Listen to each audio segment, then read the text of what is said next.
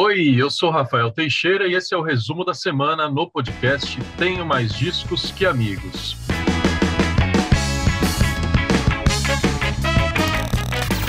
Resumo da semana. Pois é, sempre que o programa começa sem o nome do Tony IX, você já percebe que tem algo de diferente acontecendo o Tony está se recuperando da Covid-19 em pleno 2022. A Covid-19 continua infectando as pessoas. Usem máscara, completem o ciclo de vacinação, porque o vírus está por aí. O Tony está bem, mas um dos principais sintomas dele foi dor de garganta, então não dava para ficar aqui papeando. Mas eu estou com a Nath Pandeló, e depois de uns. A bruxa esteve solta aqui nesse podcast de saúde, Nath, o Tony com Covid, eu com intoxicação. Você tá bem, né? Como é que tá a sua saúde? Atualmente estou bem.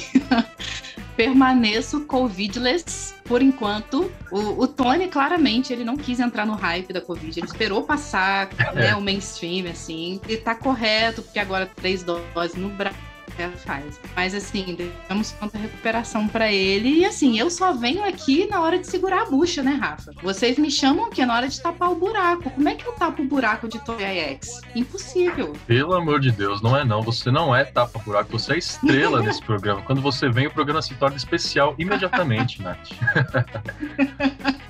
Vou fingir que eu acredito.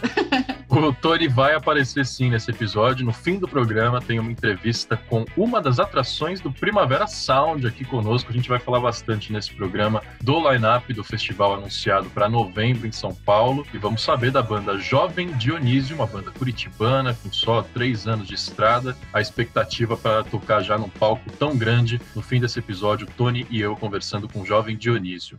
Eu continuo minha aventura de mochileiro, já conheci oito cidades pela Argentina, no momento estou em Mendoza. Domingo encerro esse mês que eu passei na Argentina e começo um mês que passarei no Chile. Tenho sempre contado aqui os perrengues de viagem, viu, Nath? Quem quiser acompanhar também no meu Instagram, RafaDPTeixeira. E eu vi que você, essa semana, postou um throwback de quando visitou a Escócia, não é verdade? É, nossa, saudades, saudade né? Viajar, de viajar, né, gente? Passar perrengue. Nossa, bons tempos.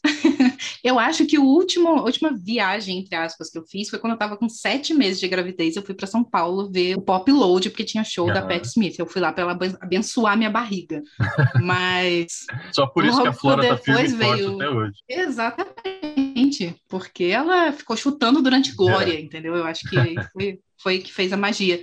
Mas aí depois veio pandemia e cá estamos nós, né? É, e só para explicar que enquanto eu estou aqui, quem está cuidando da edição de áudio dos programas, dos podcasts, é o Bruce Rodrigues, que é designer do TMDQA, também faz as artes do podcast, que você vê sempre lá no Instagram, arroba podcasttmdqa, é obra dele. Talento de sobra esse Bruce, agora também editor de áudio. Ele já era ouvinte antes de ser obrigado a ouvir os programas agora toda quinta-feira. Então, um forte beijo para você, Bruce Rodrigues. Eu estava devendo esse crédito aqui. Então vamos lá, né, Nath? Hoje um resumo especial Primavera Sound, Aqui no original a gente também vai dar os lançamentos da semana. Tem muito disco de banda grande saindo, de artista grande, nessa sexta-feira, 29 de abril de 22. E aí no resumo extra, o nosso programa para assinantes via Orelo, a gente dá um apanhadão das últimas notícias dessa semana. Se você quer ter acesso ao resumo extra, é só conhecer os nossos modelos de apoio de 5, 10 ou 15 reais. O modelo de 15 é o que dá acesso ao programa extra e também ao grupo secreto de Telegram que eu e os ouvintes, e o Tony e a Nath comentamos os assuntos diariamente. orelo.cc barra TMDQA para conhecer. E também um recado, hoje, programa especial Primavera Sound. Na semana que vem a gente tem um debate especial de outro festival como é bom ver os grandes eventos retornando para o Brasil, né? Então, na próxima quarta-feira a gente vai falar de MITA, Festival Music is the Answer, que acontece dias 14 e 15 de maio em São Paulo, tá chegando em maio, e 21 e 22 de maio no Rio de Janeiro. Tem Gorilas, tem Gilberto Gil, Tudor Cinema Club, The Cooks, Black Alien e muito mais. A gente vai falar das atrações e desse modelo do MITA, que também é um festival novo chegando ao Brasil. Na próxima quarta-feira, debate especial MITA. O Primavera Sound, Nath, sempre bom lembrar né, um pouquinho da história, porque é um dos festivais mais tradicionais da Europa há muito tempo, né? Desde 2001, acontece em Barcelona, na Espanha, em Porto, Portugal, desde 2012, e aí esse ano eles expandiram para as Américas. Tem edição em Los Angeles, Estados Unidos, em Santiago, no Chile, Buenos Aires, Argentina e São Paulo, Brasil sempre foi marcante do Primavera Sound, eu acho que duas coisas principais. Primeiro, a curadoria de misturar tudo que é tendência, tudo que é gênero, trazendo artistas gigantes, sim, para ser headliner, mas também artistas jovens, sem fazer distinção de esse é o palco pop, esse é o palco rock, palco jazz, palco rap. Não, é tudo junto e misturado. E marcante também como eles ocupam as cidades, né? As referências locais, os monumentos de Barcelona, a cultura de cada lugar. E aí a galera estava na expectativa se eles fariam isso aqui em São Paulo. E parece que acertaram em cheio nesses quesitos também aqui no Brasil. Só da gente olhar para os artistas nacionais escalados, né, Nath? Tem Gal Costa, nomes grandes como Hermeto Pascoal, o Amaro Freitas, nomes jovens do jazz como Jonathan Fer, e aí do rap tem Lennon, tem Dom L, do rock tem Maglore, Medula, Terno Rei, Jovem Dionísio, Bugarins, é, naqueles eventos em paralelo, que vão uhum. ocupar outros palcos da cidade, aí tem um line-up que parece festival brasileiro. Dead Fish, Cintia Luz, Lineker, Jupe do Bairro, Ratos de Porão, eles demonstraram que chamaram pessoas aqui do Brasil para cuidar da curadoria que estavam ligadas na nova cena também, né? Sim, com certeza. Uma das pessoas responsáveis por isso é o Pedro Antunes, né? Uhum. Ele era editor da Rolling Stone, trabalha com música há muitos anos, eu acho que ele merece muito desse crédito, mas eu sei que tem toda uma equipe envolvida. Agora, é um line-up de cair o queixo, assim. Eu acho que muitos brasileiros que sonhavam em, em uma Vera Sound ficavam muito impressionados pelos cartazes né? Porque eram gigantescos. Aqui está muito recheado, porque a gente tem dois dias com atrações de lugares muito diversos. Eu vou deixar aqui uma crítica, que assim, para ser um, é. como um festival de origem hispânica, tem muito poucos artistas que falam espanhol, assim. É, seria algo muito fácil de se fazer, porque a gente tem aqui perto, né, artistas que são muito populares com o público brasileiro. Não estou falando nem de um J Balvin, não, né? Eu acho que nem combinaria com, com a proposta do festival, mas senti falta disso. Mas no geral, eu acho que tem artistas artistas que a gente queria ver há muito tempo, artistas que já circulam no Brasil, mas, por exemplo, Gal Costa vai fazer um show especial do Fatal, que é um disco muito icônico, então, assim, eu acho que vai dialogar com vários públicos diferentes, um público mais jovem, mas um público mais na casa dos 30, dos 40, então, assim, é, eu acho que tem muito potencial esse Primavera Sound, e claramente é isso que você falou, né, eles estão muito ligados no que está rolando de melhor, assim, no cenário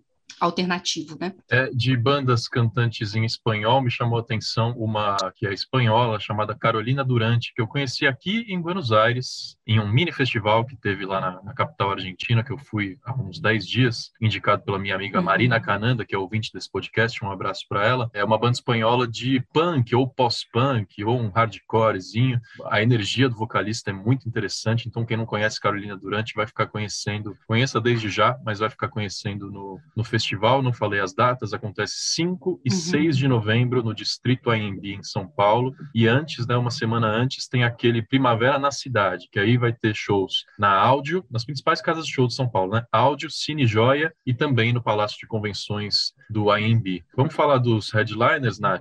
No dia 5, Arctic Monkeys. Ora trazendo de novo o seu show do último disco, Tranquility Base. A gente não sabe, por enquanto, Arctic Monkeys não tem nenhuma notícia de estar em estúdio novamente. Então é um show que eles já trouxeram no Lollapalooza 2019, se não me engano, mas é provavelmente a maior banda de rock, de indie rock do mundo hoje. Então muita gente vai comprar ingresso por causa de Arctic Monkeys, né, Nath? Que inclusive anunciou shows paralelos no Rio de Janeiro e em Curitiba também. Exatamente. Eu acho que Arctic Monkeys é uma banda pouco citada nesse podcast. Eu acho que merece mais É, espaço. quase não tem fãs aqui.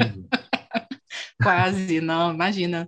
Então, eu acho que esses nomes, assim, que ficam maiores no cartaz, eles são muito. tem muito esse propósito de chamar a compra de ingresso, né? Parece que deu certo, porque, pelo que a gente viu da venda do, dos early birds aí, é, o ingresso, apesar de estar um pouco puxado, acho o preço justo, né? Dentro do, do que era previsto para um festival desse tamanho, mas mesmo assim, então, acho que o Arctic Monkeys tem possivelmente o maior nome assim que vai chamar venda de ingressos, né? Mas, cara, tem outras atrações que assim não vêm ao Brasil com frequência, por exemplo, Bjork, do ladinho ali, uhum. vai se apresentar no mesmo dia e que tem possibilidade de ser uma das poucas vezes, né, de ver Bjork no Brasil, então tem que aproveitar. Nem lembro a última vez que ela passou por aqui. Que eu sei que você gosta também. Adoro. Nossa, o disco novo maravilhoso. Ah, então, essas minas, né, que, que assim, tem uma tristezinha, assim, mas é, é, fazem músicas lindas. Tem ela, tem a Phoebe, Phoebe Bridgers no dia seguinte, que vinha pro Lola, né, e não veio mais. Tem muita gente dizendo, agora sabemos é. por que a Phoebe Bridgers cancelou é. a Palusa sem explicações.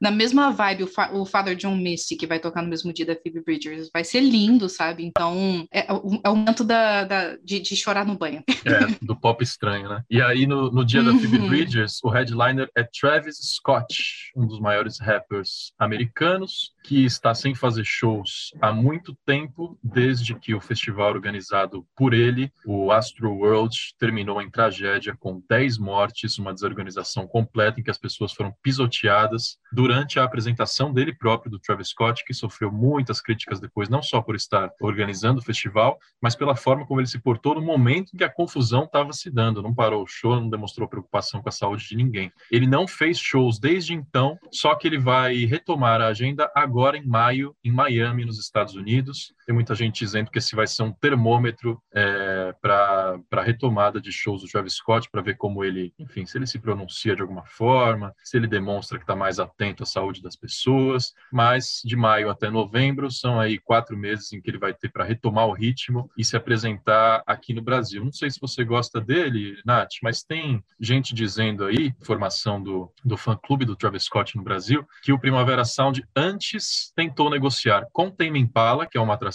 de outras é, de outras localidades do Primavera Sound pelo mundo, não conseguiu. Depois tentou o Tyler, The Creator, também não conseguiu, e aí sim fechou com o Travis Scott. Entre o Tyler e o Travis, eu iria 10 vezes no show do Tyler, The Creator. Né? Eu também. Me identifico muito mais, assim, com o estilo e tal, mas é, eu sei que o Travis é gigantesco, né? Mas eu acho muito... faz sentido, né? Ele tá com a popularidade em baixa lá em casa, ele vem pra terra sem lei, que é a América do Sul.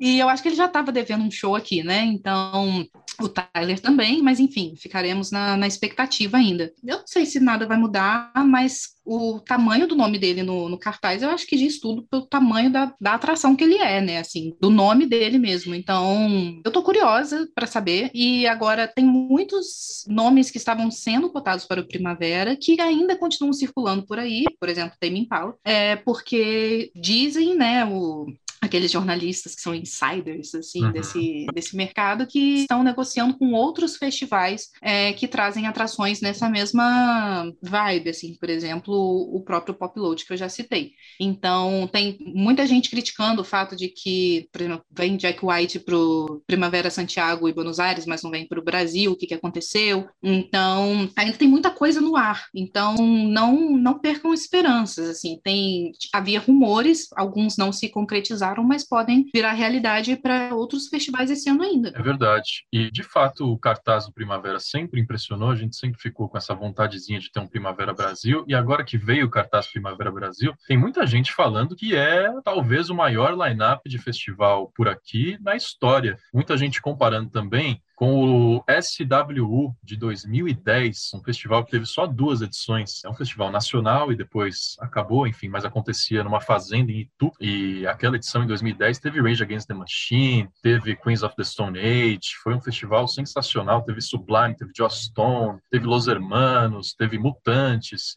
E tem muita gente dizendo que desde daquele em 2010, esse é um line-up mais estrelado. Assim. Vamos falar alguns nomes que a gente não falou até agora fora, por exemplo, Interpol, nome forte do indie rock, Tim Bernardes, um dos grandes compositores do Brasil hoje, é, Hermeto Pascoal. Caroline Polachek. Sim. É... Charlie XX está com um disco maravilhoso, um dos melhores discos desse ano. Bem lembrado, e os fãs de pop aqui no Brasil estavam saudosos de uma apresentação dela fazia tempo, né? É, e olha, Lorde, né? A Lorde, olha só, a gente estava esquecendo caras, da é. Lorde, ainda mais com um disco novo, Solar Power, apresentando uma nova, uma nova fase da carreira dela, que demonstrando pelos shows que ela fez em festivais gringos que tá com esse potencial de ser headliner em qualquer lugar, a Lorde, né? É. Japanese Breakfast é um show que eu iria tão feliz. Teve um dos melhores discos do ano passado. E assim, eu sei que eu comentei que faltou a diversidade latina, mas o line-up tá bem diverso, assim, se você for olhar, porque tem, por exemplo, a Ravina, que é uma artista indiana, tem Chai, que é uma banda japonesa, né? Então tem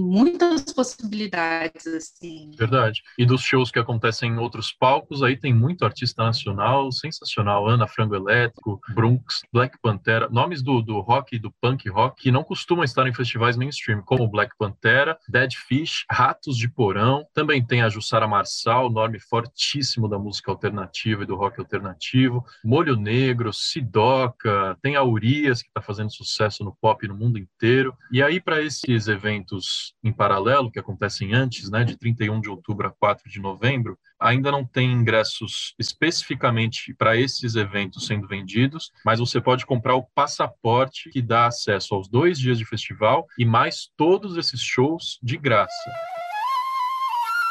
E aí vamos falar um pouquinho de preço, que a Nath já passou aí por cima, porque realmente tem gente reclamando do preço. Na terça-feira teve aquela venda de ingressos Early Bird, que é uma cota que eles reservam antes do anúncio do line-up para quem está muito afim de ir no festival. Esgotou imediatamente. Quem deu um F5 ali na página na hora que abriu já não tinha mais ingresso para comprar. Então agora está vendo o passaporte, que está no terceiro lote, com meia a 860 reais. E ingresso solidário, que é aquele que você doa um quilo de alimento, a 985 reais. Para comprar um dia só de festival, está no segundo lote, 445 a meia e 529 o ingresso solidário. E aí só para os eventos antes do festival ainda não abriu, mas você pode comprar o passaporte que dá acesso a tudo. Não sei, Nath, 860 reais para dois dias de festival e mais uma cacetada de show de graça, até que tá ok, né? Uhum. É, e uma das coisas que a gente tentou conjecturar durante o auge, assim, da pandemia, era se os eventos iam voltar mais caros, né? Né? Uhum. Assim, eu, eu acho que é um mercado que está aquecido, as pessoas estão querendo ir em shows. A gente vê, por exemplo, o Coldplay abrindo quatro datas no Allianz em São Paulo, sabe? Com, acho que três já estavam esgotadas, se bobear a quarta também tá. Então, as pessoas estão afim de ir nos eventos e, como ficou comprovado com a venda antecipada, esgotou muito rápido. Então, a demanda é grande, sabe? E como é um evento muito grande, com artistas do mundo inteiro, eu acho que está muito, sim, em paralelo com preços que a gente vê sendo praticados por outros festivais no Brasil, né? A gente vê Lollapalooza com recorde de vendas, é, Rock in Rio também esgotando tudo muito rápido, então eu acho que muita gente vai reclamar porque, gente, é Brasil, né? É um salário mínimo para você conseguir comprar um ingresso solidário para ir no evento, sabe? Isso é, é um disparate diante da realidade que a gente vive, mas a verdade é que demanda tem, então não sei se o Primavera Sound vai ter dificuldade de vender esses ingressos, não também acho que não. Eu tenho muitos amigos que não costumam frequentar festivais grandes assim, que nunca foram no Lollapalooza, no Rock in Rio e que compraram o Primavera tranquilamente porque tem interesse nessa nova marca, né, que está chegando da Espanha com esse hype todo e olha para o line-up, percebe que vai valer a pena esse dinheiro gasto, tem muita banda ali que gosta. Então, eu acho que além de tudo, o Primavera ainda tem esse potencial de trazer gente para festival que não costuma ir para festival, famílias, pessoas mais velhas, gente que não faz parte desse circuito de festivais. Não tem informação oficial de quantas pessoas caberão ali no distrito AMB, mas boatos de que serão 60 mil pessoas por dia. A ideia do Primavera é ocupar todo aquele espaço ali que tem o Sambódromo, né, onde acontece o Carnaval em São Paulo, tem o espaço onde é, as escolas se preparam para entrar na avenida, que é a concentração, a dispersão, onde acontece o fim do, do desfile, também vai ser ocupado pelo Primavera Sound, tem o pavilhão AMB, que é um espaço de exposições gigante, então pela primeira vez todo aquele complexo do AMB vai ser utilizado para um evento só, que é o Primavera Primavera Sound. Então o negócio é gigante e a gente espera que aconteça com sucesso, por enquanto,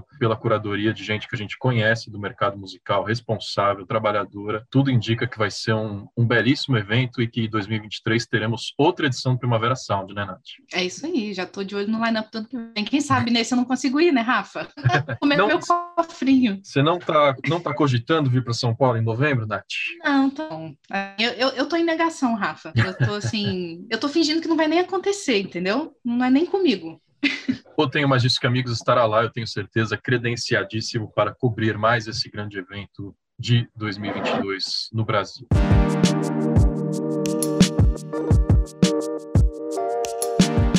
Vamos para o próximo segmento aqui do resumo original, falar de lançamentos, porque essa sexta-feira, 29 de abril, está muito movimentada de disco cheio saindo de gente gigante. Queria começar falando do Daniel Jones, que é o artista australiano, mais conhecido como líder do Silverchair, uma das maiores bandas de rock alternativo dos anos 2000. Ele está em carreira solo desde 2015, fazia tempo que não lançava um trabalho na carreira solo, mas ele está bem ativo porque recentemente ele lançou um podcast, virou nosso colega, se chama Who is Daniel Jones? Em que ele fala de temas muito pessoais, assim. Inclusive, ele anunciou recentemente que estava se internando numa clínica de reabilitação para tratar problemas de saúde mental, depois que ele se envolveu em um acidente de carro que não deixou vítimas, mas deixou ele muito mexido. Então, o Daniel Jones está se abrindo e está fazendo isso no disco novo também, que se chama Future Never. Saiu semana passada, quando a gente não teve resumo da semana, então estou resgatando uns lançamentos antigos. O Daniel Jones está descrevendo Future Never como um disco frenético e enigmático enigmático que é o processo criativo dele.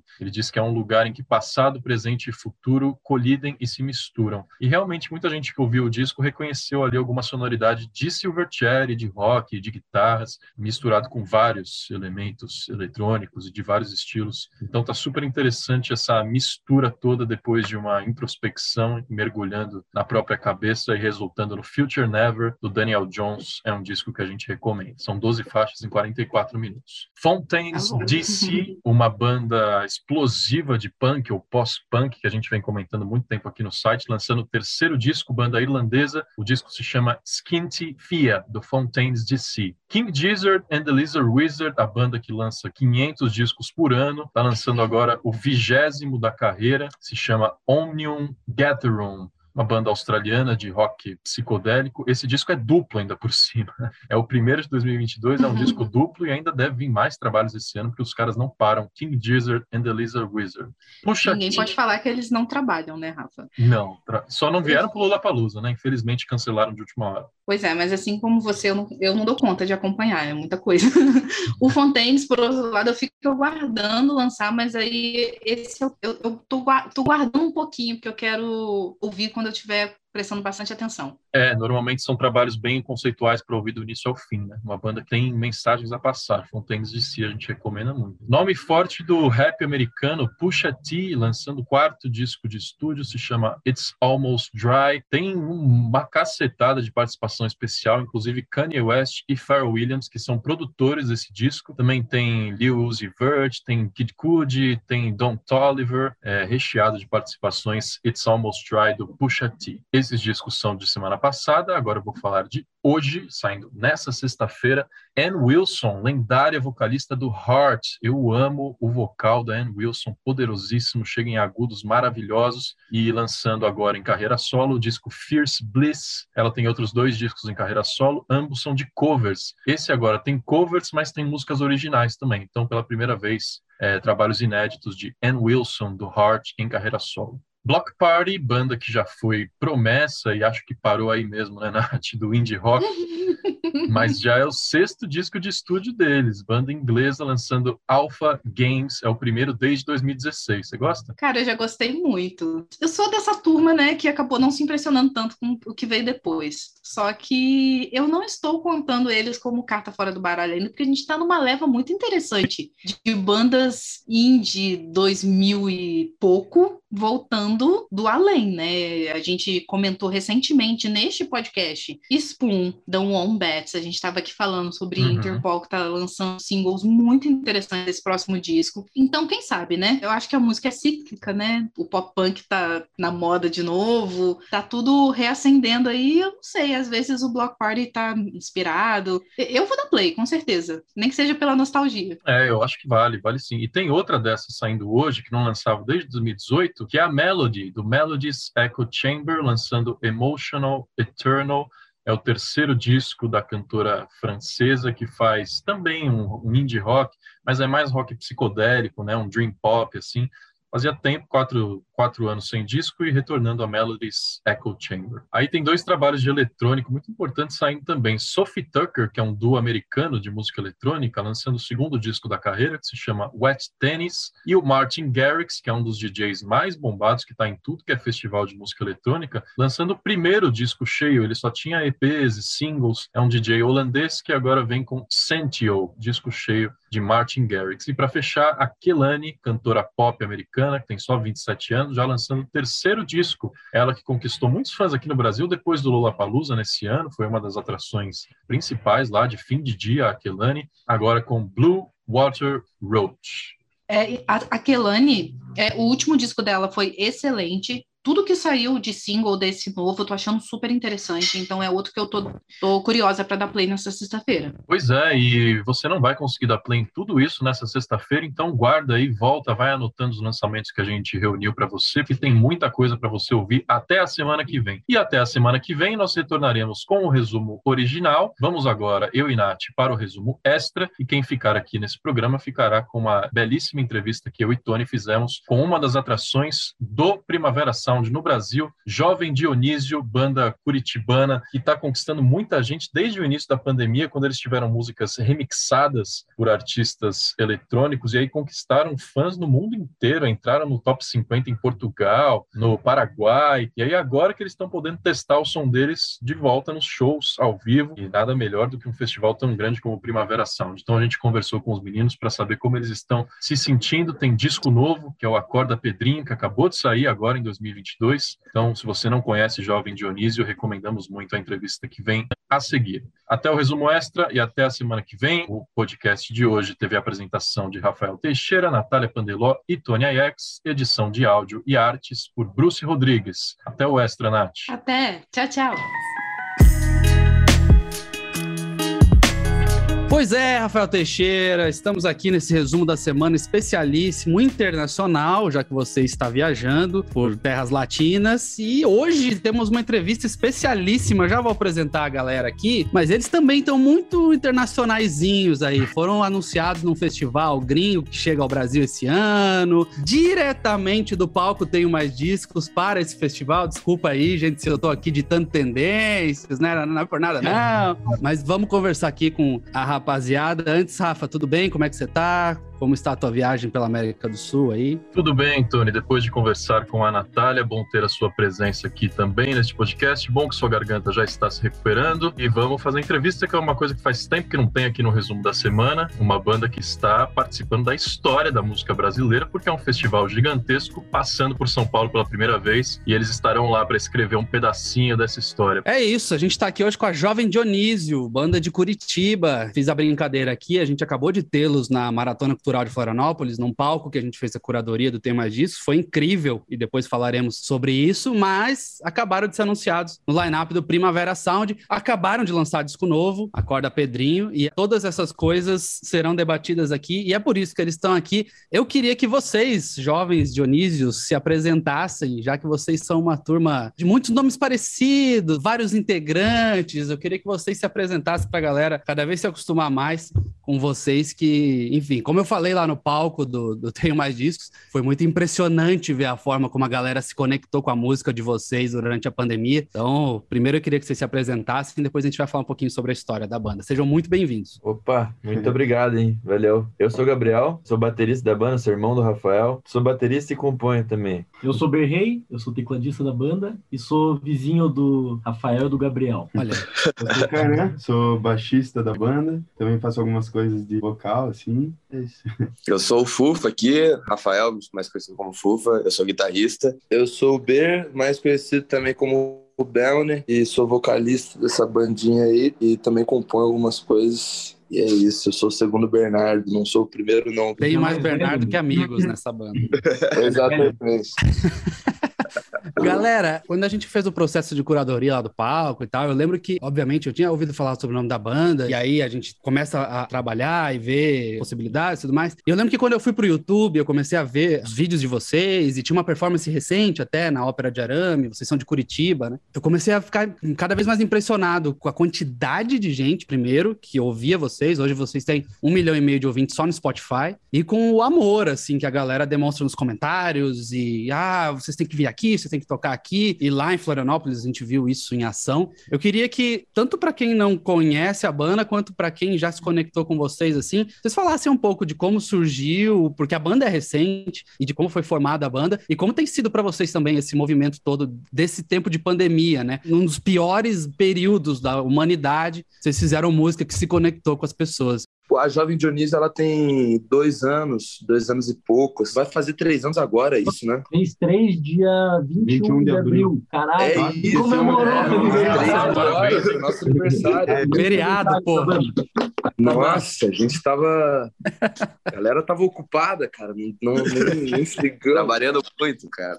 Trabalhando muito. Mas, enfim, a banda tem só três anos de vida. A gente é uma banda muito nova, mas a gente toca junto já faz muito tempo. A gente sempre tocou junto. A gente se conhece do colégio. Tem uns que são vizinhos, dois são irmãos, enfim. A gente se conhece desde criança, assim. E a gente começou a tocar juntos pra tocar em churrasco de amigo e tudo mais. Mais bandinha de garagem mesmo. A gente tocava cover de tudo que tinha. Tipo, desde Tim Maia até Red Hot, até Jorge Benjor, daí Arctic Monkeys. A gente tocava tudo. Depois de um bom tempo da gente tocando juntos, a gente resolveu juntar toda a grana que a gente arrecadava com esses shows pra ir pra estúdio gravar as primeiras músicas autorais. E aí, em 2019, a gente olhou e falou, cara, vamos trocar o nome da banda. A banda não era Jovem Dionísio antes, a gente tinha outro nome. E aí a gente virou Jovem Dionísio em 2019, lançando as primeiras músicas. E aí, logo, tipo, antes da banda completar um ano de vida, teve a pandemia. E aí a gente passou por um momento completamente maluco. A pandemia foi um momento maluco para todo mundo, mas pra gente também aconteceram muitas coisas em relação a público e tudo mais que foi muito diferente do que do que pré-pandemia, assim. A gente lançou a música com exclamação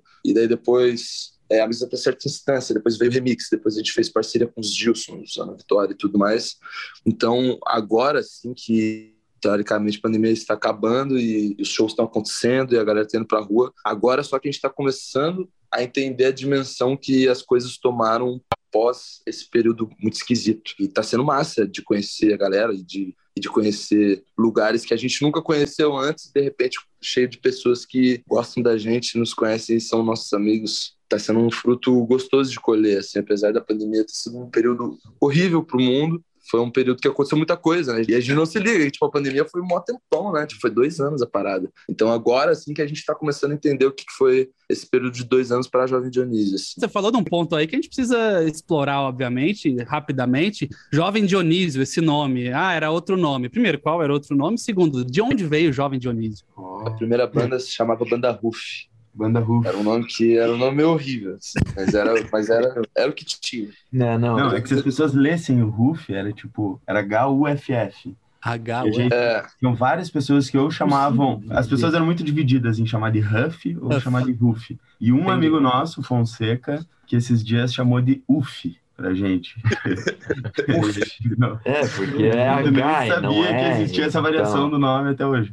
Mas era um nome que tinha, tipo, muitas variações, era um nome difícil de falar, tipo, meio americano, assim. Meio canal off, assim. né? Claramente vocês fizeram uma boa decisão. Isso, isso é fato. Sim, é. É, ali na hora de lançar o primeiro EP, daí a gente falou, não, vamos mudar isso daí, não tem como. Daí foi um nome mais brasileiro, um nome que representava um pouco mais do que a gente realmente era, assim. E no caso, Jovem Dionísio vem por causa do Dionísio, que é o bar que a gente frequentava enquanto a gente estava decidindo também os nomes. Enquanto a gente estava fazendo o álbum, né, o, o primeiro EP. E Dionísio era um cara que, pô, a gente Era o dono do bar. É, era o dono do bar, cara. A gente, era o, exatamente o lugar que a gente gostava. A gente falou, caramba, É um cara legal. é um cara legal, velho. É, Ele é que- jovem? Mas ele é jovem ou não? Não. Não, Não, daí É que antes, né? É que antes acho que o, o Berço. ele é de alma. É. É, é. então, eu imaginei. A ideia era chamar o EP de Dionísio, a primeira ideia, eu acho. É. E daí nessa ele descobriu o nome da banda, um dia alguém falou Jovem Dionísio e geral ficou Oh. Vamos dar o nome da banda de Dionísio, da gente, tipo, caralho, é meio pesadão, né? Vamos, vamos dar um nome mais jovem, assim, né? de- Ah, então vamos botar jovem Dionísio, é isso?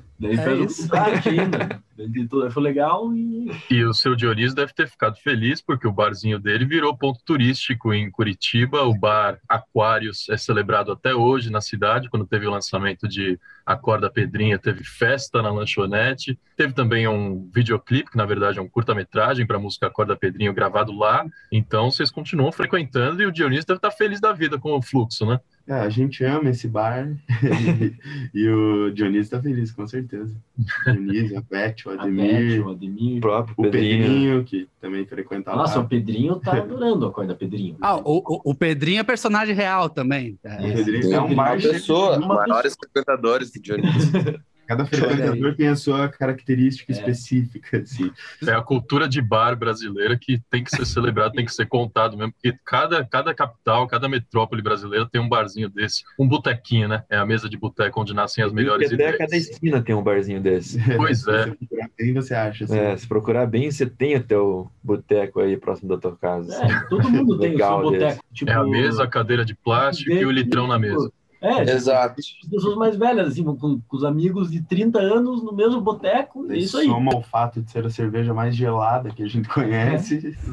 E amigos, a gente estava falando de ciclos, né? O Ber falando da pandemia e de vocês terem estourado sem poder conhecer o público frente a frente ali nos shows. E talvez esse ciclo se encerre energeticamente, pelo menos, no dia 6 de novembro, agora de 2022, quando vocês tocam no Primavera Sound. É, daqui a pouco eu quero falar um pouco mais do line-up, do que vocês estão preparando para esse show, mas primeiro a sensação de vocês que já chegaram a dizer que esperavam que o som levassem vocês a um bate-bola com o Ronaldo e uma amizade sincera com o Zeca Pagodinho, que eu entendo completamente, porque também são dois dos meus maiores ídolos do Brasil, mas acho que já levou vocês mais longe do que isso, né, no line-up do Primavera Sound. Então a primeira pergunta é a sensação, como é que foi o convite para estarem no festival? E o anúncio foi na quarta-feira, esse podcast está saindo na sexta. Nesses últimos dias vocês devem ter recebido muitas mensagens de amor e de parabéns, né? Não, Fufa chegou aqui na Arnica cantando assim. É, É primavera.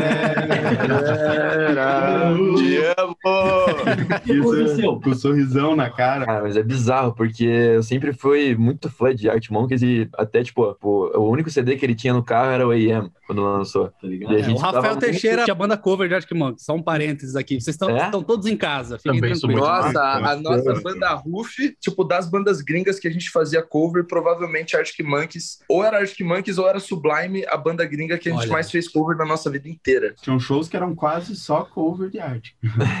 É, Não, não, mas a gente tocou, tipo, em três, períodos, assim. assim. a gente tocou várias músicas, assim, desse. Sim, nossa. É, mais de cinco. É, cara, o primeiro show internacional que eu fui foi do Arctic Monkeys, assim, querendo ou não. Que a gente foi pra São Paulo, era super novo, assim, tinha 16 anos. Nossa, fiquei muito emocionado. Quando eu soube, tipo, da notícia, quando houve rumores que ia rolar isso mesmo, eu falei, não, não é possível, tá mentindo. tipo, E só, realmente, você só acredita a hora que chega pra você ali, tipo, o post deles mesmo no... Ah, Vocês já sabiam há muito Deles. tempo, lógico, né? A gente sabia há algum tempo, assim. Não muito É. tempo, assim. não muito. É. É, Mas, cara, acho que a sensação de todo mundo da banda foi meio que saiu a foto do line-up, assim, cheia de nome ali, dar um zoom e tentar achar, caraca. cadê? Cadê o meu? Cadê o meu? Cadê a gente? Tá. Não é mentira, né? Não E é é, e é mentira. legal que o, o Primavera faz aquele vídeo, né? O primeiro anúncio não é cartaz, é um vídeo muito bonito, assim. Nossa, o vídeo Então termina de deve ser maravilhoso ver o nome de vocês aparecendo aí depois, Nossa. sei lá, Ratos de Porão, Gal É, Costa. Nossa, mas é um vídeo bem doido que eles fizeram, né? É. Parece um alto-falante no, no- na grama, assim, a galera deitando, estando. É. É Ah, o Primavera tem um brand maravilhoso, né? Nossa, Sim. Total, o próprio cartaz total. é muito bonito, né? E quando vocês olham para o lado ali no cartaz, tem esses nomes gigantes que o Tony citou, Gal Costa, Hermeto Pascoal, Amaro Freitas, mas tem muita gente nova de várias vertentes, de vários estilos, como o Dom L, é, de rock tem Maglore, tem Terno Rei, é, Goptan, tem gente de tudo que é Molho lugar. Negro. Molho Negro, pois é, ali nas, nas- nos shows separados tem Dead Fish, Jugo do Bairro, Lineker, tem muita gente. Queria saber qual é a sensação quando vocês olham para o lado, assim, na música nacional, porque vocês fizeram algumas poucas parcerias, mas muito precisas também desde 2020 ali. Teve, claro, a história toda com Vintage Culture e Future Class, que também impressionante como a música eletrônica brasileira faz sucesso no mundo inteiro, né? Teve Clara Valverde, e aí veio algum ritmo com os Gilsons, Aguei com Ana Vitória. Então, como é que vocês se sentem de fazer parte dessa cena toda jovem brasileira? E como é que vocês fazem essas escolhas de com quem trabalhar junto, né? Porque fizeram eh, parcerias que também levaram vocês para outro patamar desde 2020, né? Cara, acho que é uma sensação muito. Parece que a gente tá entrando numa festa que antes a gente não tinha sido convidado. A gente já teve a banda antes, né? E até mesmo dentro de um cenário dentro da nossa cidade, assim, tipo aqui em Curitiba, por muito tempo a gente não sacava muito que a gente era da cena de Curitiba, saca? Tipo, porque a gente tocava cover, porque também não era nenhuma parada que a gente, tipo, almejava, porque a gente tava mais preocupado com a cerveja que a gente ia tomar no churrasco do que qualquer coisa, sabe? E aí, quando a gente começou a lançar o projeto autoral e tal, de repente a gente viu que a gente estava ganhando um espaço na cena de Curitiba e que isso também, dentro da pandemia, dentro das coisas que aconteceram, estava mostrando que, que a gente estava aparecendo no cenário nacional. E aí, de repente, agora o nosso nome está tipo, nessa mistura de artistas. E eu acho que o Brasil, assim, ele tá muito bem servido de uma nova geração e de novas gerações, tipo, tá sendo tudo muito rápido por causa da internet, né? Então, cada dia que passa aí, tipo, tem um nome novo que vai aparecer num próximo cartaz de um próximo festival de, de um cara ou de uma mina que é absurdo, sabe? Tipo, então é muito gostoso a gente sentir que o nosso nome tem um peso ali junto, né? Tipo, que a gente tá conseguindo somar ali na galera nacional que tá batendo nesse festival internacional pela primeira vez no Brasil. Porque o Primavera Sound, quem saca, assim, de festivais mundiais e pá, sabe que o Primavera em Barcelona, assim, é uma grande coisa já faz um bom tempo, né? Tipo, pô, um puta festivalzão. E é a primeira vez tendo ele no Brasil e a gente tá lá para mostrar do que nós somos feitos. Eu acho que vai ser gostoso, cara. Nós estamos empolgados. Exato. E pelo line, eu acho que tem grandes chances de continuar o, o, Primavera. Se eles vieram numa primeira edição com esse line, com certeza vão voltar outros anos aí, cara, para continuar. É uma bela curadoria. Enquanto isso, fiquem tranquilos, porque o Primavera foi comprado, ou né, uma parte, por uma das maiores produtoras de eventos desse planeta. Então, recursos não faltam, e, e essa curadoria aí vai vender ingresso, não adianta, né? É. Aliás, deixo um parênteses para o meu querido companheiro jornalista Pedro Antunes, que está trabalhando nessa empresa desde o final do ano passado e fazendo a curadoria de eventos como o Primavera Sound. Um beijo Adoro, amo o Pedro Antunes. Eu, gostaria de deixar um beijo pro Pedro Antunes também, aproveitar esse Deixem todos os beijos pro Pedro Antunes. ele é um queridão, já passei ótimos momentos ao lado dele, a gente sempre desabafava sobre coisas de, de da, da, indústria da música no WhatsApp, então ver esse lugar que ele tá e, e esse line-up que ele ajudou a montar é, é, uma conquista de todo mundo, assim, que trabalha fazendo a coisa direito, sabe? Eu fiquei Super. muito feliz, muito emocionado até ontem quando saiu e com os posts dele e tal.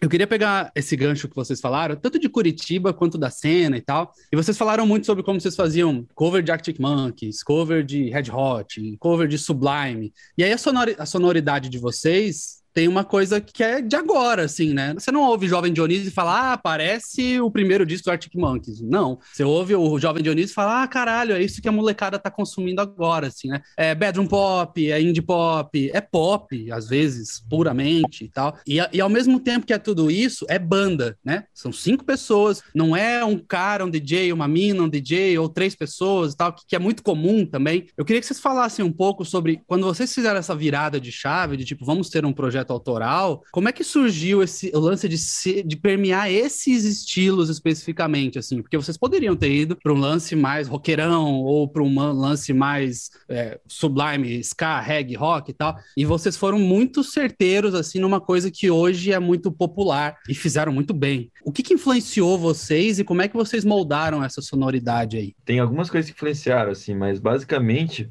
é o que influenciou bastante a gente foram nossas referências, tipo, do que a gente realmente gostava de, de escutar e o que a gente realmente estava escutando que a gente falou, cara, isso aqui dá certo, isso aqui tá dando certo, isso aqui tá dando certo. A gente sempre, tipo, escutava isso e achava massa. E também com os processos, tipo, que hoje a gente consegue fazer e, e processo de criação de música, no caso, né? Que a gente conseguiu chegar numa sonoridade que a gente vê que a galera de fora também faz, ou a galera que tá fazendo, tipo, esse movimento de hoje em dia também faz. Que é, tipo, a música feita, por exemplo, a partir de um PC, assim. Isso a gente viu que mudou muito a nossa musicalidade, até porque a gente gravou o primeiro EP E a gente gravou um estúdio, gravando batera, gravando linha de guitarra, linha Dá de sentir muito baixo. rock, a gente né? fez muito aquele a, a versão banda assim, no nosso primeiro EP. E quando a gente foi pro PC e começou tipo fazer um processo que era tipo, ah, vou fazer um vo- voz e violão aqui, daí vamos começar um beatzinho pra ver como que faz, pra, quem sabe ser uma guia ou que se a gente quiser gravar a gente grava. No caso a gente acabou ficando meio que pela guia assim, e foi tipo achando os timbres que a gente realmente gostava. Então,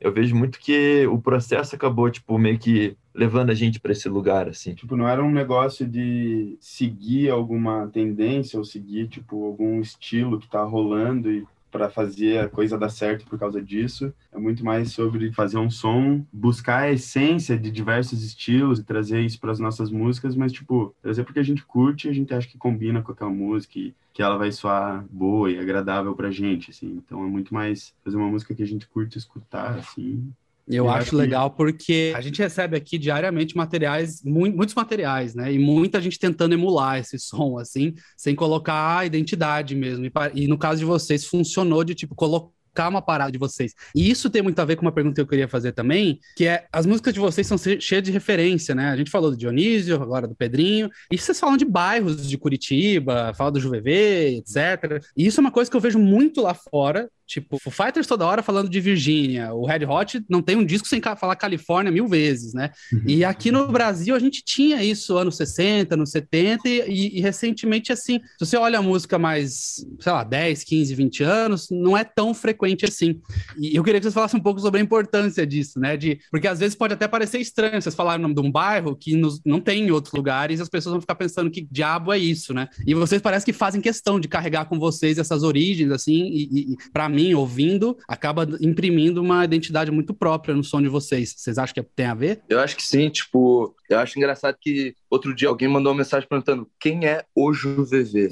Perguntando quem era o cara. Tipo, como se fosse, vamos comer um É o pastel. Pedrinho, o Dionísio de é o onde mora o Juvenê, cara. Mas, mas, cara, eu acho que a gente conversa muito sobre isso, sobre, tipo, a gente é de Curitiba. Curitiba tem, importância, tem uma importância muito grande pra gente, porque eu acho que a gente tenta usar da cidade a nosso favor, assim, tipo, a cidade ela tem, ela tem muita coisa. E eu acho que as pessoas deixam de procurar referência do lado de casa, né? Tipo, ou, ou em casa mesmo, né? Tipo, a gente gosta de falar sobre Curitiba e a gente gosta de mostrar Curitiba nos nossos clipes e tudo mais, porque é uma, é uma parada que a gente se alimenta muito de Curitiba. Desde sempre a gente se alimentou de artistas e movimentos culturais de Curitiba, tipo, artistas tanto em relação à música quanto em relação a coisas que não são é, somente musicais, assim, artistas gráficos. Então, tipo, a gente sempre pagou muito pau pra galera de Curitiba. Então, quando chegou a nossa vez de poder ter um poder de fala, de poder passar alguma mensagem sobre qualquer coisa, porque na nossa música a gente pode falar sobre o que a gente quiser, eu acho que meio que sem querer a gente fala sobre Curitiba. A gente nunca se olhou e falou assim, ou e se a gente falasse do Juvevê e falasse do pastel do Juvevê, isso ia ser da hora. Não, é meio que, tipo, isso veio assim, sabe? Porque a gente,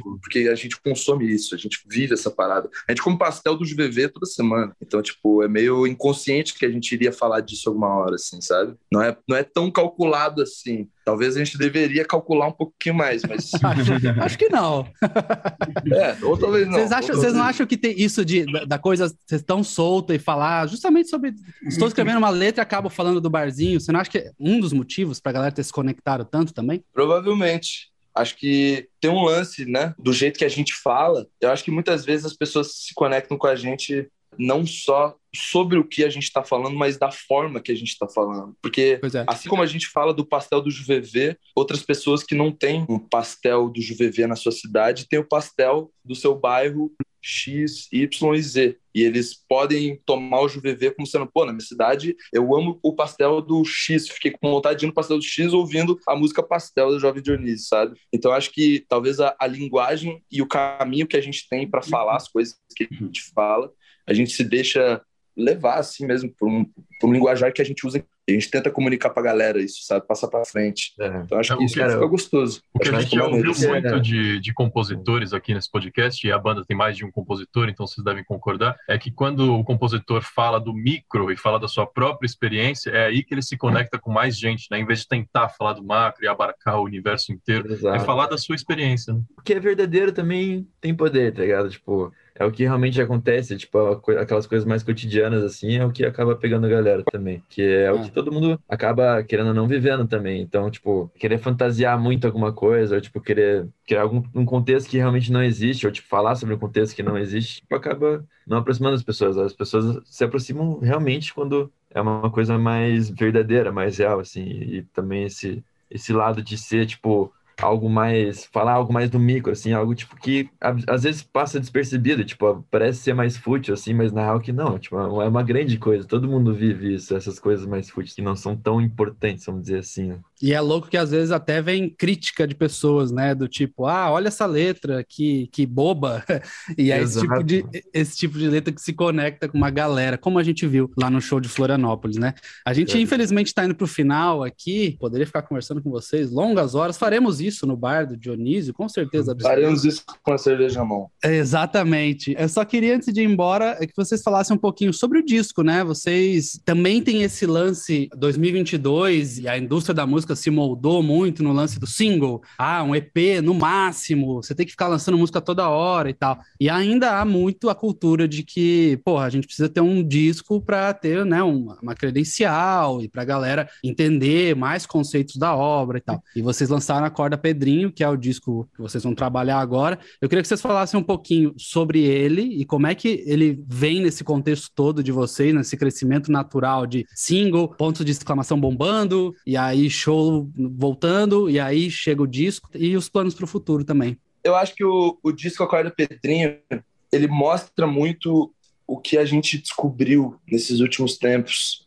musicalmente, assim, o que a gente descobriu sobre como criar música, sobre como se divertir fazendo música e como que a gente pode explorar todos os nossos lados, assim. Como nós somos em cinco, a gente ouve muita coisa cada um ouve muita coisa, cada um tem muita referência, muita referência boa, assim. E a gente fica tentando misturar todas as coisas que a gente consegue para tentar chegar em lugares que, que a gente olha e fala, pô, isso aqui eu queria ouvir, tipo, teve outro dia que a gente tava falando sobre, porra, a gente fez um disco que a gente queria ouvir, que a gente teve que ir lá e fazer esse disco. Então, a gente se descobriu dentro do processo de criação, de composição, de produção, para daí chegar nessa sonoridade que foi consequência de desses fatores ante anteriores, assim. E a Corda Pedrinho, tipo assim, a gente é uma banda, então uma hora ou outra a gente ia ter que fazer um disco. A gente, tipo, ama, a gente consome disco, botar na primeira música e ouvir até o final. Então a gente Amém. conversa sobre discos, tipo, sobre obras, né? E eu acho que uma coisa que a galera não, não leva tanto em conta, porque hoje o mercado trabalha muito com singles, com EPs e tudo mais, é que não é que o disco ele é um compilado de singles, né? Não é que o disco ele é um compilado de músicas. O disco ele é uma obra, é uma obra com muitos capítulos, com uma história muito grande, muito maior do que um single, do que um EP. E a gente sempre quis fazer uma obra mais robusta, maior, com mais músicas, com mais clipe, que a gente pudesse contar mais coisas, sabe? Tipo, a gente gente sempre teve essa vontade muito grande de contar história entre nós, assim, quando a gente senta junto, qualquer hora. Hoje de tarde a gente vai se encontrar e provavelmente 60% do tempo vai ser contando história que a gente já ouviu, porque a gente já se conhece todas as histórias um do outro quase. E eu acho que o disco veio nessa urgência de querer contar mais coisas, assim, sobre querer contar sobre como a gente se conversa aqui dentro, assim, sabe? Então por isso que a gente ficou, tava sempre querendo fazer um disco. E aí em 2020 a gente começou essa criação, que aí desembocou no lançamento agora, faz um mês que o disco lançou. E agora galera tá começando a entender mais ainda sobre o que é Jovem Dionísio hoje, né? Tipo, esse disco também é uma 3x4 do que a gente é hoje. É, nada impede daqui um tempo, falando até sobre novas coisas, tipo, a gente tá sempre estudando e tá sempre fazendo coisas, a gente não, não consegue ficar parado, não. A gente lançou esse disco, mas a gente não consegue parar, assim. Então, a gente vai estar tá sempre fazendo coisa aí, fazendo show, lançando música. Não, não posso ir muito mais a fundo que isso também, senão. é, eu ia, eu ia, perguntar o que podemos esperar daqui até o primavera. O que vocês puderem falar, vocês falam. Tem show, né? É. A gente tá por anunciar aí também, mas vai ter um monte de show. o Brasilzão com a Corda Pedrinho, e... É. mas muito brevemente teremos aí uma, um anúncio. Muito breve mesmo. Muito breve mesmo, tá? Então fiquem ligados. Onde? Digam as contas de vocês, para quem não conhece, seguir, porque quem conhece, obviamente, fã, já ouviu esse podcast inteiro, já tá seguindo seguindo em todas. Diz pra gente aí. Sim. O nosso é só procurar arroba Jovem Dionísio no Instagram, no Twitter, no YouTube. A gente tá no TikTok também, cara. Então siga a gente no TikTok lá. Aliás, aliás, é, aliás, um dos grandes momentos do show em Florianópolis foi a, da- a dancinha, né? O, o concurso de Exato. dancinha de cada um de Foi vocês. bom, né? Foi, foi. Ô, Rafael Teixeira, você não estava lá, Perdi. infelizmente você perdeu. Então, sabe quando a banda para e fala, vamos apresentar os integrantes aqui Sim. na guitarra e tal? Cara, no, no show da Jovem Dionísio, cada um faz uma dança. Não tem como ter jovem na banda de e dança o apresentar cada um. Né? Para tudo. Não, o que, que é você, cara? Se você dançar tudo estranho, cara, é esse jeito estranho que vai representar o que é você, É, tá mas- Tipo, é, é isso. É, não foi por mal, o jeito estranho da minha dança representa muita gente. É, representa. Cara. Fala, porra, eu sei assim porque eu não sei dançar, tá ligado? Eu me senti representadíssimo nesse momento né, de, de- de dançar estranho por não saber dançar. É isso. Daqui a pouco a gente tá fazendo todo mundo aí, tá também ligado? dançar na plateia e tal. A nossa vontade é largar os instrumentos e todo mundo passa o show inteiro dançando. Deixar É esse o anúncio aí, que eles cara, estão vocês segurando aí, estão né? Esse é o anúncio. A gente chega. Ai, ai. Galera, muito obrigado pela participação de vocês. Sigam o Jovem Dionísio. Essa foi uma das gratas surpresas de muita gente na pandemia. Então pode ser a sua próxima grata surpresa se você ainda não conhece a banda. Pra quem conhece, siga a gente. Arroba podcast TMDQA, arroba TMDQA. Esse papo foi incrível. Tenho certeza que teremos outros, que a Jovem Dionísio está só começando. Queria agradecer novamente pelo, pelo show na Maratona Cultural. Foi incrível tê-los como parte dessa, dessa ativação que a gente fez em parceria com o pessoal lá de Floripa. E tenho certeza que tem muita coisa pra gente fazer junto no futuro. Então, deixem seus recados finais aí. Muito obrigado pela participação de novo. Pô, a gente que agradece, a gente agradece pelo festival, o festival foi muito maneiro, cara, Maratona Cultural. Tipo, a gente saiu de lá pra Curitiba, tipo, ah, extasiados, assim, a gente tava tipo, nossa, cara, foi muito massa. Cara, pra você ter uma noção, a gente tinha dois vídeos de Aquário Pedrinho, porque foi a primeira vez que a gente tocou Aquário Pedrinho lá, né? Em palco, foi a primeira vez que a gente tocou Aquário Pedrinho. E aí tinha um vídeo de um amigo nosso que tava no meio da plateia, que ele filmou do começo da música até quase o final, e aí o meu irmão que tava no palco,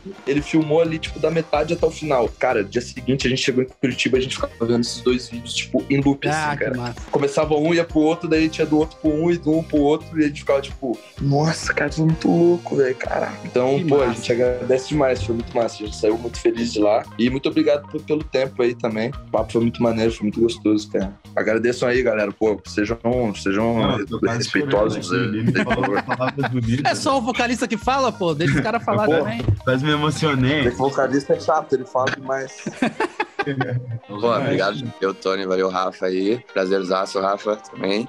Foi muito boa, cara. Pô, todo mundo se divertiu demais, assim. E tomara que role outros, vão rolar outros, com certeza. E estamos por aí, brigadão pelo papo. É isso. Quando vierem pra Curitiba, venha no. Vem pra Curitiba aí, pra gente no provavelmente que vai abrir o portão pra vocês. Aquários também. Boa. Isso. Não, iremos em breve. Pode deixar. E vou cobrar tudo isso aí. Essa cerveja toda aí será cobrada. Boa. É isso, tem que ser Valeu, cobrado. gente. Peraí. Muito obrigado. Até a próxima. Nos, Ai, ouvi- nos valeu, vemos, valeu, nos Rafa. falamos e nos ouvimos no próximo episódio. Valeu, Rafa. Obrigadão. Valeu, galera, é nóis.